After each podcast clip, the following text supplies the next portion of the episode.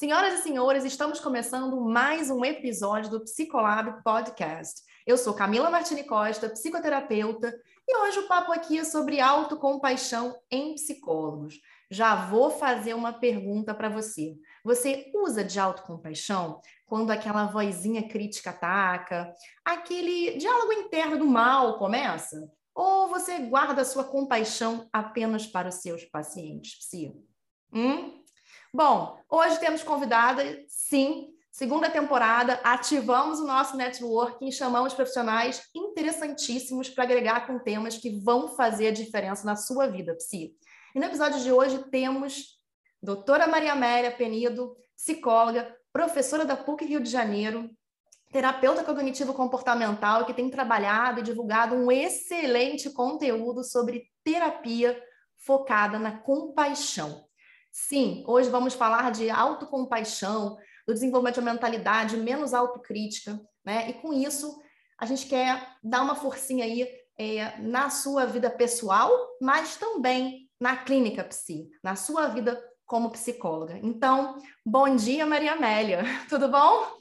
Bom dia, Camila. Um prazer muito grande estar participando desse episódio do podcast do Psicolab. Queria agradecer muito o convite, está mais um tema que eu amo tanto, e é um prazer muito grande estar aqui. Eu que sou, nós estamos muito felizes, lisonjeadas de termos uma uma psi aí de peso, com tanta experiência, com tanta expertise no assunto, para, enfim, bater esse papo aqui com a gente. Bom, então vou começar direto ao ponto, né? Tenho que falar de uma coisa, antes de começar a falar de autocompaixão, que é um tema que é, é central no Psicolab, volta e meia, quando a gente está em contato com outro profissional, né? A gente fala muito da nossa história, mas sempre tem a curiosidade a respeito de como tudo começou na clínica. Você é uma psicóloga clínica, você é uma psicoterapeuta, né? Atende no seu consultório. Então, me conta um pouco da sua trajetória, como você virou psicóloga, é, por que você escolheu ser psi, e como é que foi para você começar na clínica? Quais foram as suas principais dificuldades, medos, né? Você teve vontade de desistir? Ou então foi um, um começo mais tranquilo? Maria Amélia, me desculpa, mas eu não posso fugir dessa pergunta, porque, assim, todo psi quer saber. Então, é isso. Essa pergunta é super legal, né, Camila? Porque eu acho que estimula, né, alguém que está começando, olhar alguém que chegou lá e saber como é que foi a trajetória para escutar um pouco os desafios e aprender com isso, né? Então, assim, a escolha por psicologia veio de um interesse natural por biologia, por ciências humanas, por gostar de ler, por literatura. Então, me identifiquei. Aí comecei a faculdade, o FRJ, né? E você estudou lá, né? Você é. lembra, lá no nosso campus. E ciclo básico foi um terror, né? Assim, não a parte de, de, medicina, que era legal, mas aquelas aulas de Lacan, de Freud, eu falei, gente, parei no lugar errado, né? Assim, não, não vai dar para mim que esse troço é muito subjetivo demais na conta e achava como literatura muito interessante, mas não como método de trabalho. Eu não me imaginava trabalhando com uma coisa tão, tão, tão subjetiva que nem eu praticamente conseguia entender. Né? Então, assim, a matéria de Lacan foi um divisor de águas. Eu falei, não, chega, vou fazer direito, vou estar para ser juíza, que acho que vai ser melhor para a minha vida. E aí todo mundo fala, não, faz mais um período até o sexto período, né, para você ter certeza que você não gosta e tal. Eu falei, não, vou fazer mais um período, aí peguei uma eletiva com o Bernard Rager, né? E aí, assim... Sempre.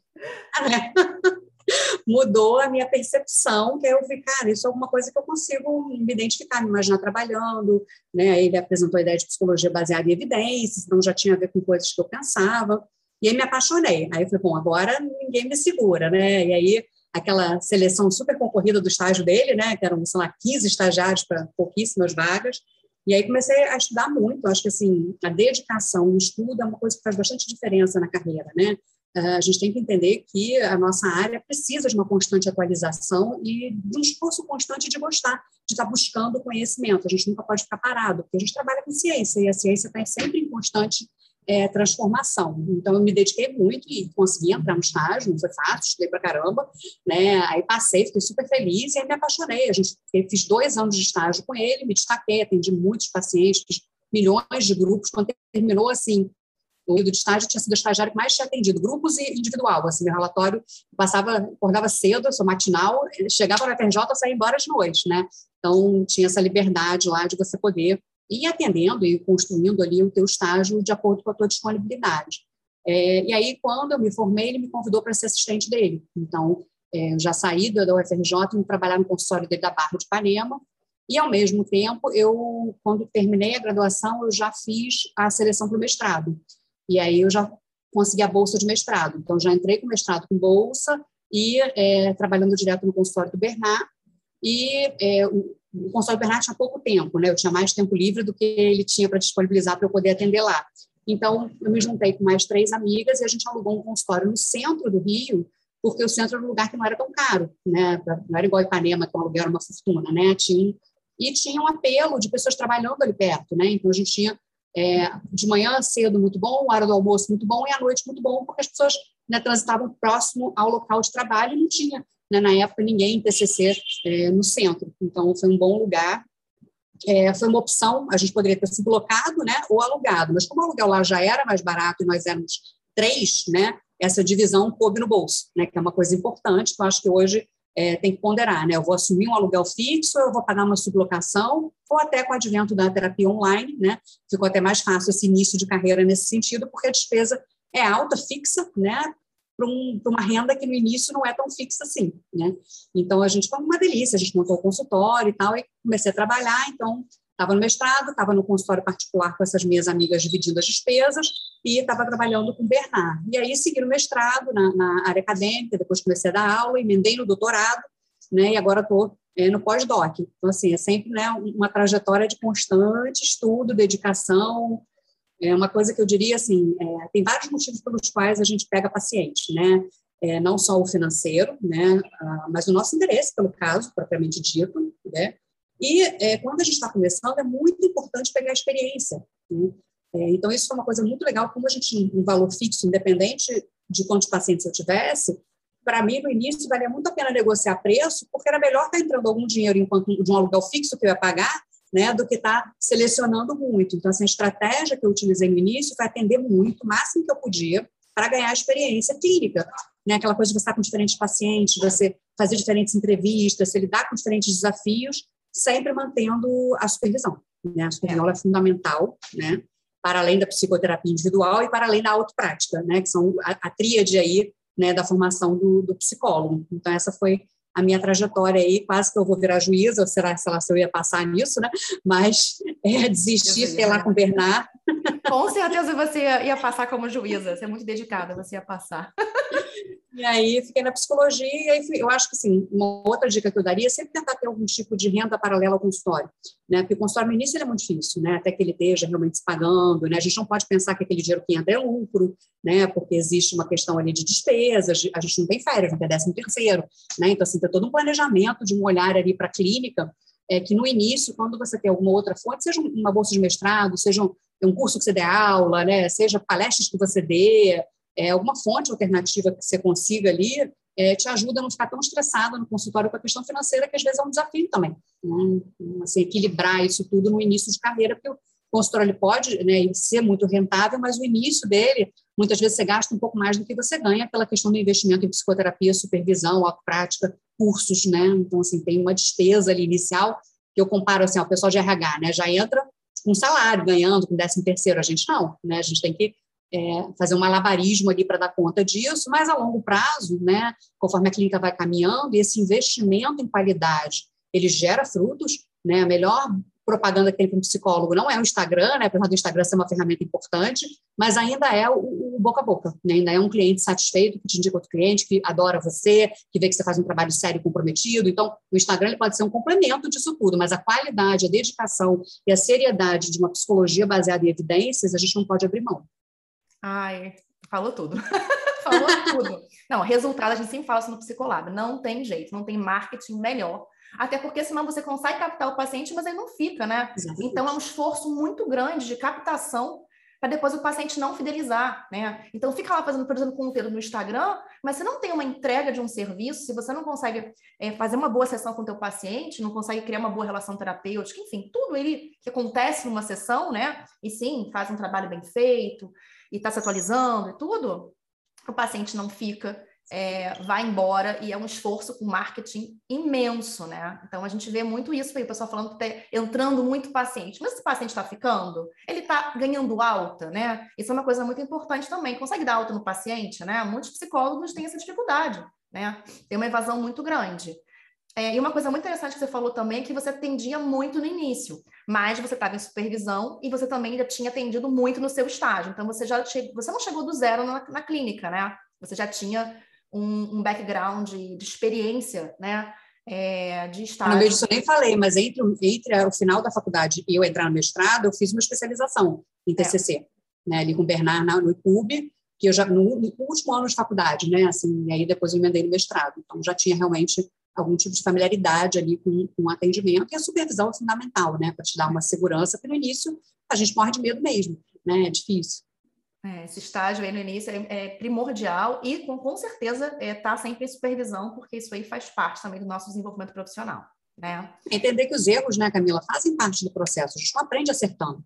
Né? Então, assim, eu, eu falo às vezes com, com os estagiários, só não tem um problema com vocês né, não saberem conduzir alguma coisa na psicoterapia, né, se perderem, ficarem inseguros, acharem que falaram uma besteira, passaram uma tarefa de casa quando não era para passar.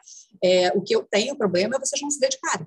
Né? Eu acho que assim, se você está lendo, se você está se dedicando, naturalmente os erros vão fazer parte de um processo de aprendizagem. Né? Então, sempre né, quando começa um estágio, eu digo, o que, que eu espero de vocês? Eu não espero que vocês não errem. Né? O erro faz parte do processo de aprendizagem e vocês vão crescer muito a partir dos erros, e os erros são bons para explicar para vocês né, como lidar com esses desafios. Agora, comprometimento, dedicação, aí é a característica que você tem que vir com você. Exatamente, realmente. Tem, falou tudo. Dedicação é para começar, para ser psicólogo não tem essa, né?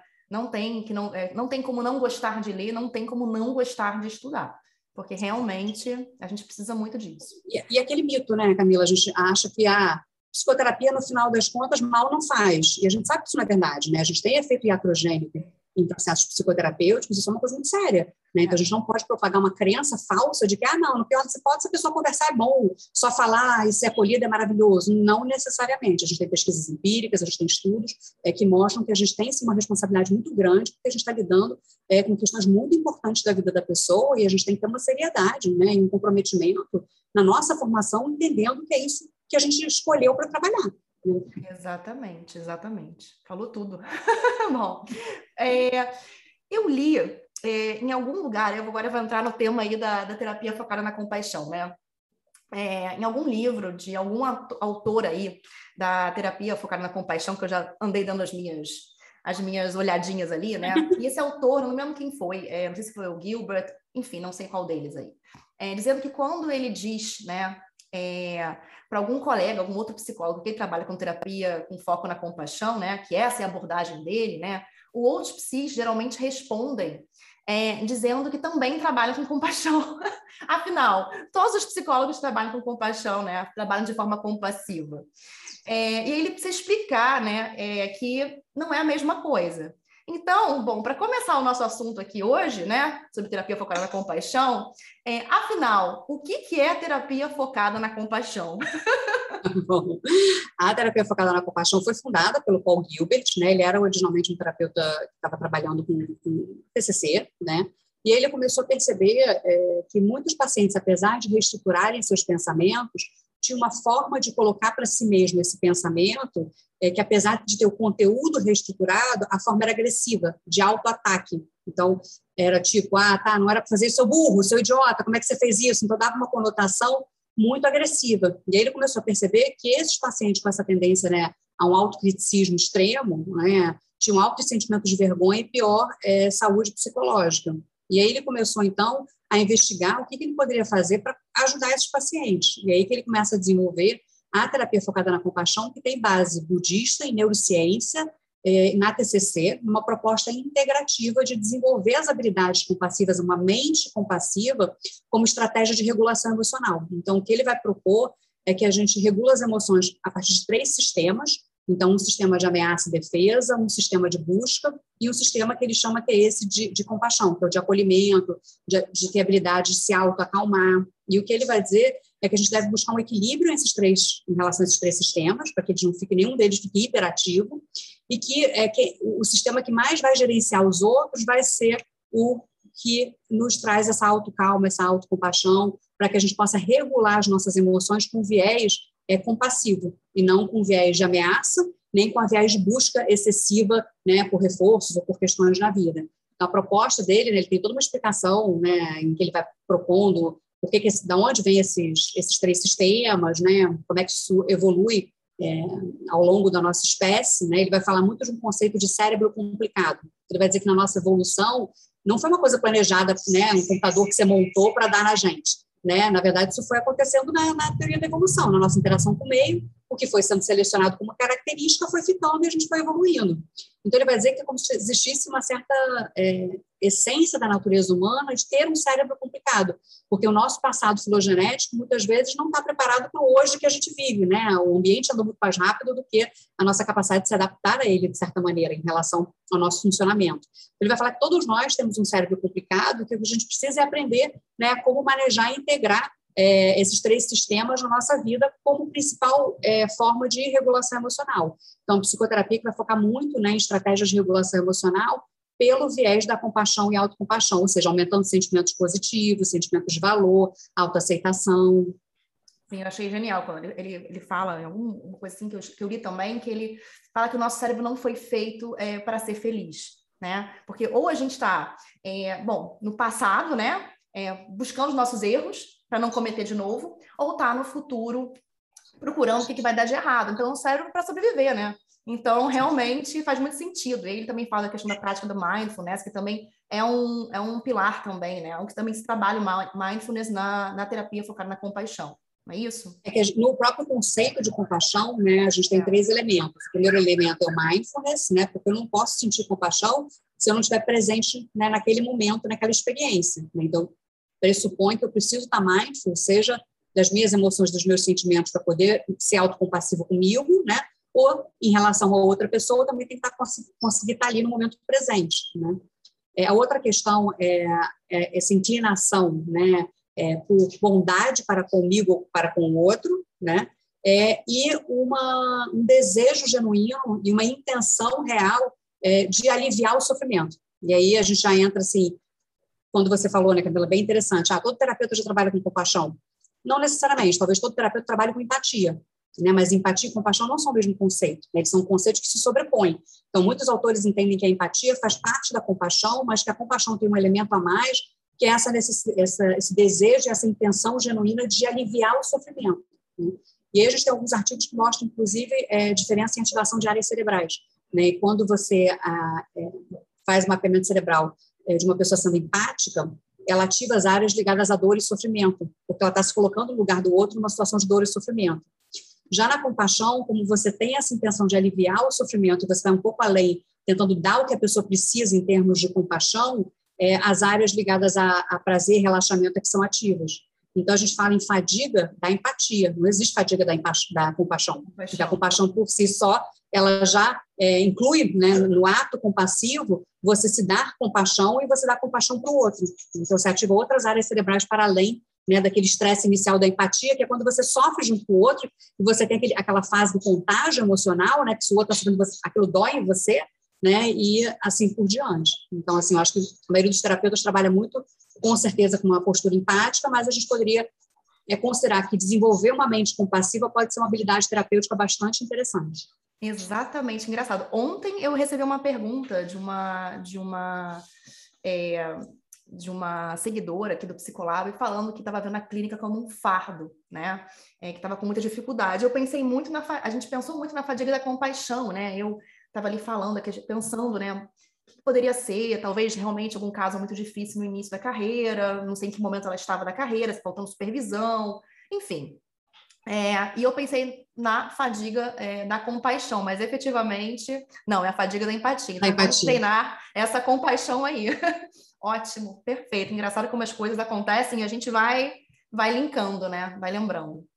Bom, é, então, assim, é, a forma, então, fazendo uma ponte com a TCC, né, clássica, então, é, a forma, está é, tá certo se eu falar então, que a forma é, de responder e de reestruturar o pensamento, vamos dizer assim, quente, né, o pensamento automático, é, não é através é, de busca de evidências, como na TCC clássica, mas através de uma restauração cognitiva baseada em um diálogo compassivo? Seria isso?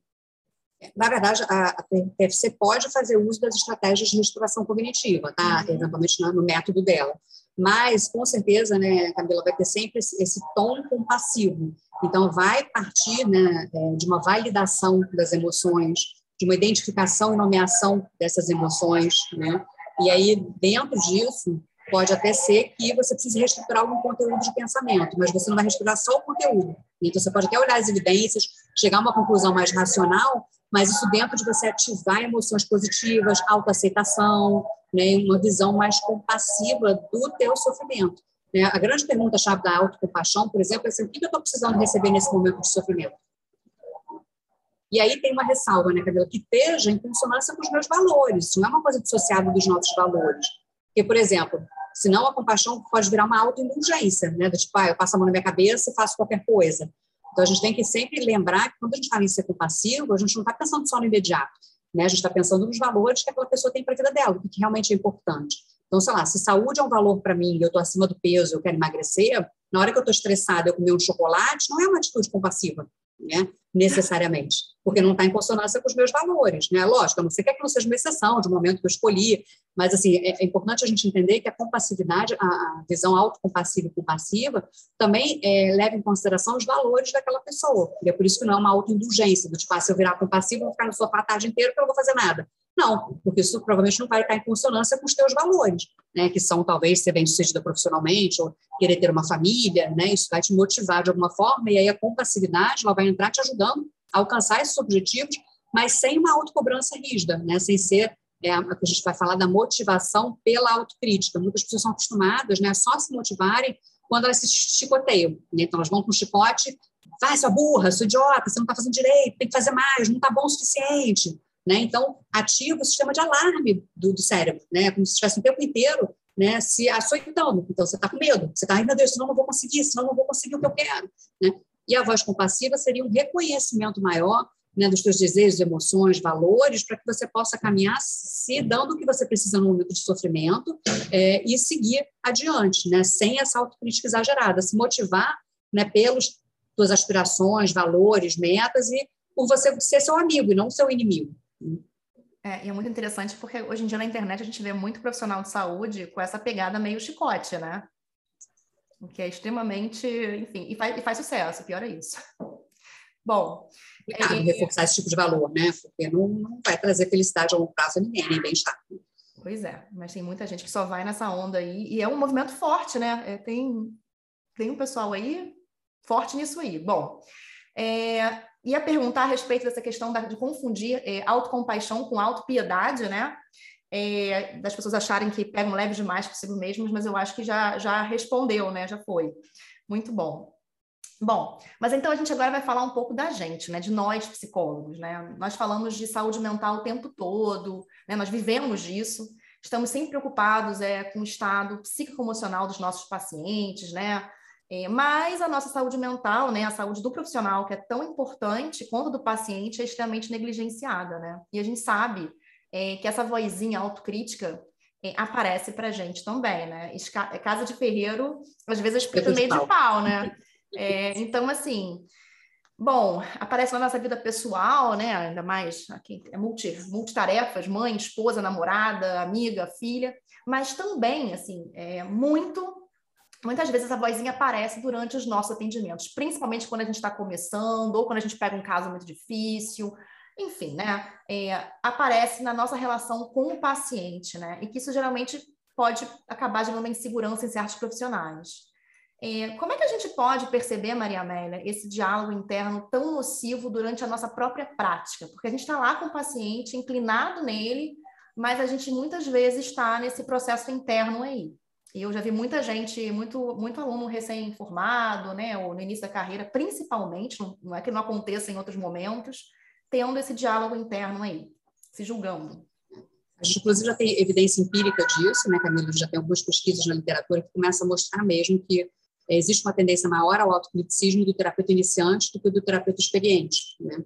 E aí também se investigou é, quais são as consequências disso, né? E aí isso tem algumas consequências é, ter um padrão enquanto terapeuta, né, de um autocriticismo, quando, quando a gente fala autocriticismo, já é é um termo que se refere a uma autocrítica exagerada. Né? Quando a gente usa autocriticismo, estou falando que, que aquela autocrítica é exagerada.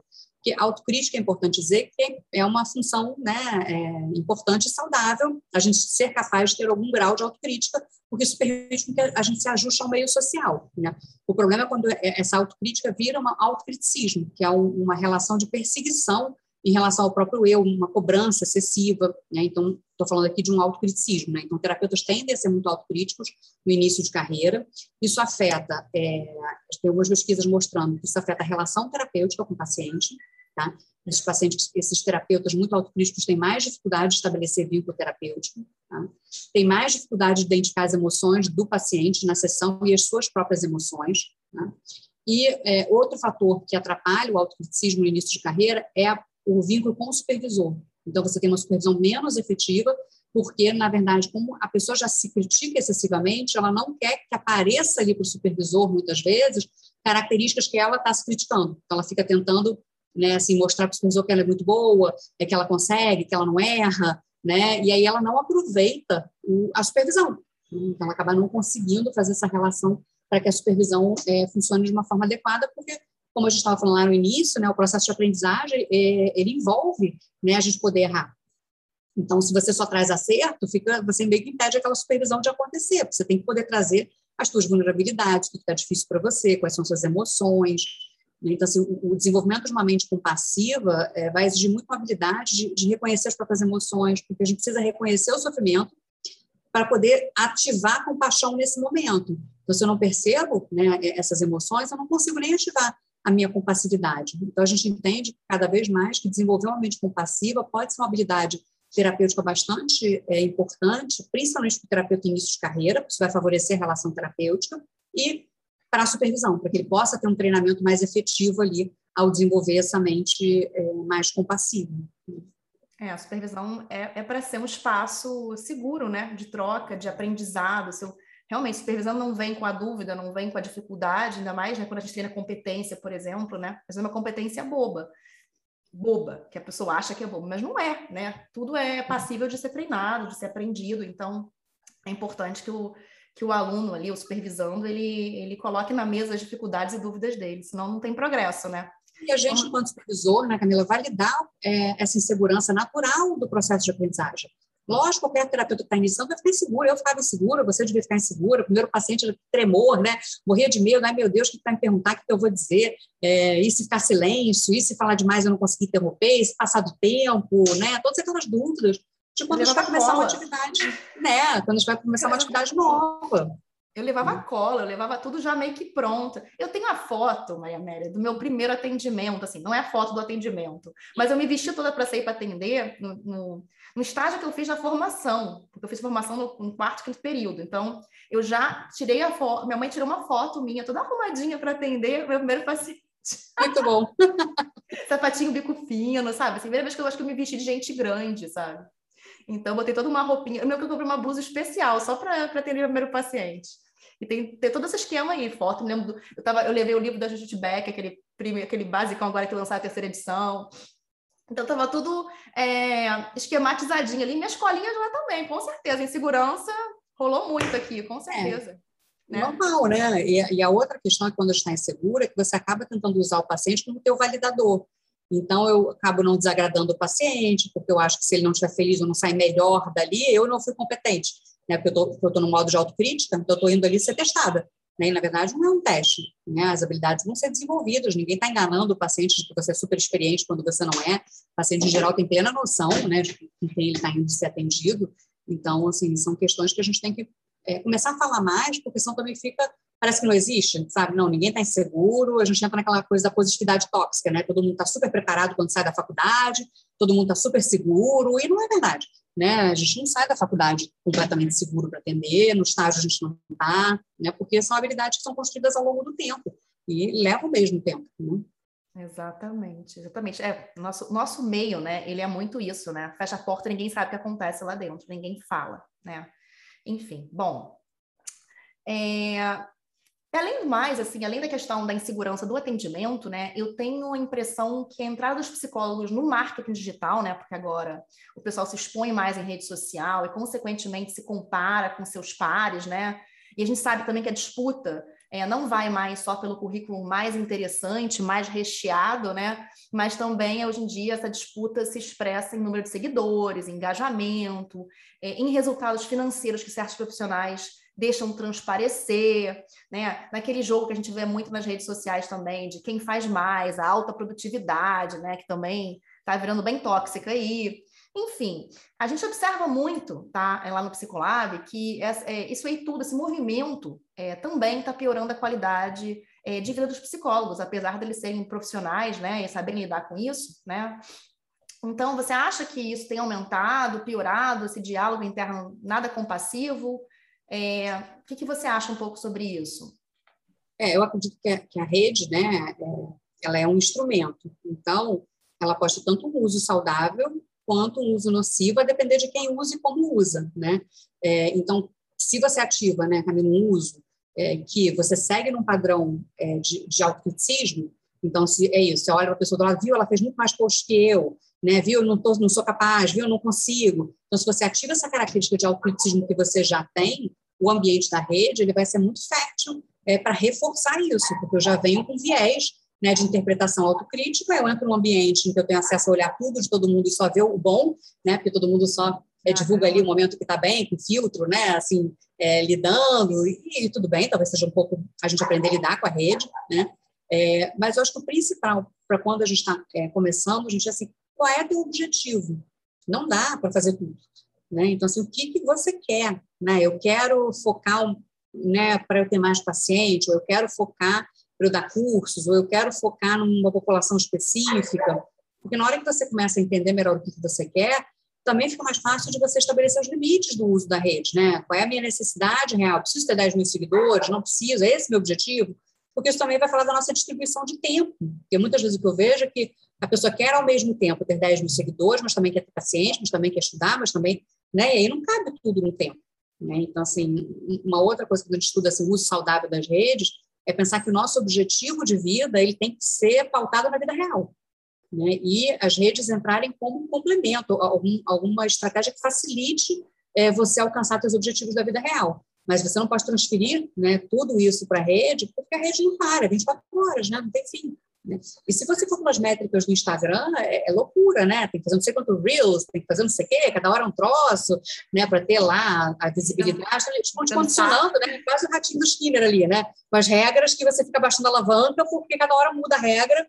E aí, assim, a gente tem que ter um uso consciente é, disso, né? Eu acho que quando você desenvolve a habilidade compassiva, é, você se permite perceber essas questões né? Como é que eu me sinto em relação a isso? Isso me faz bem, me faz mal? Isso está me gerando sofrimento? Como é que eu lido com esse sofrimento? Né? Eu acho que a compaixão é um componente muito importante de coragem, porque você tem que ter coragem para entrar em contato com o sofrimento. Porque a nossa primeira tendência é querer evitar o sofrimento.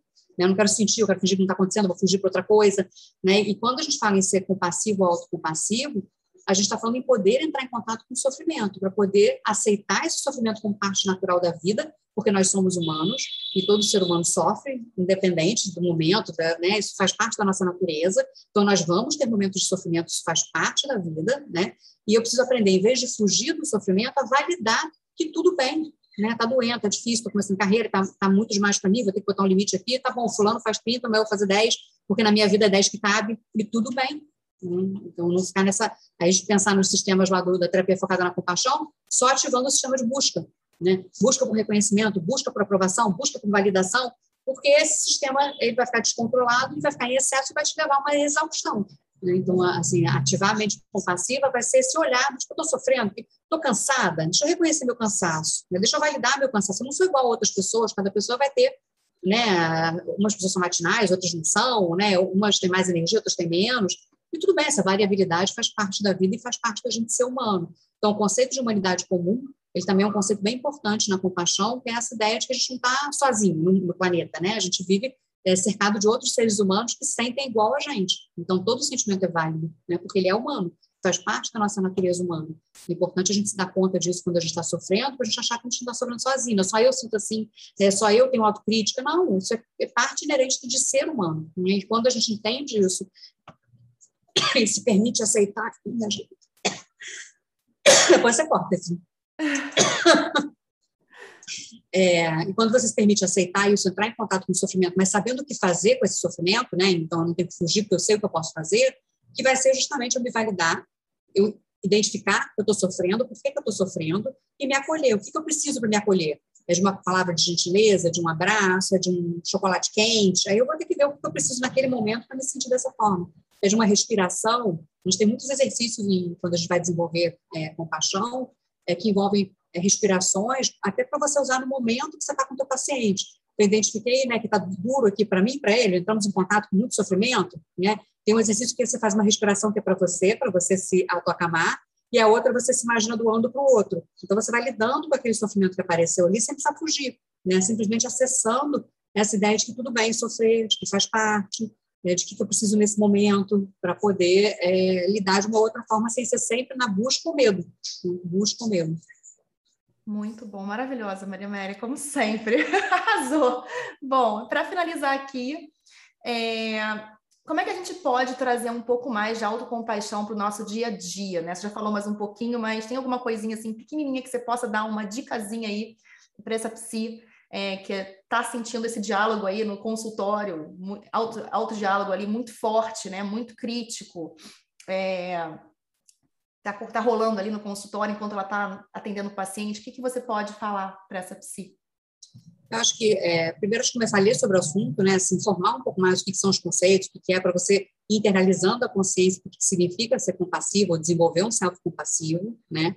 É, a partir disso, uma autoprática, então, né, buscar de alguma forma, é, não precisa ser necessariamente uma terapia focada na compaixão, né? O próprio Headspace, hoje em dia, ele tem uma sessão para você desenvolver autogentileza, é, compaixão, então tem vários exercícios de meditação que contribuem para você é, identificando como você pode desenvolver essa mente mais compassiva.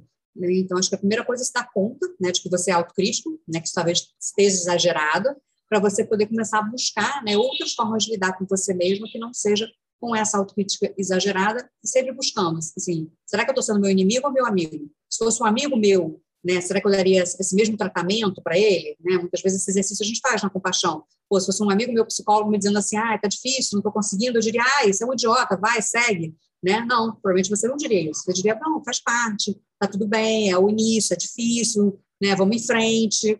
Né? Então, assim, esse, essa mudança de diálogo interno, primeiro a gente precisa perceber né, existe um excesso de autocrítica ali, para poder começar a pensar em contrapartes de validação, de aceitação, de identificar o momento de sofrimento e se acolher nesse sofrimento, se perguntar o que eu preciso quando eu estou em sofrimento. Perfeito, muito bom. Bom, gente, vamos ficando por aqui, né? É...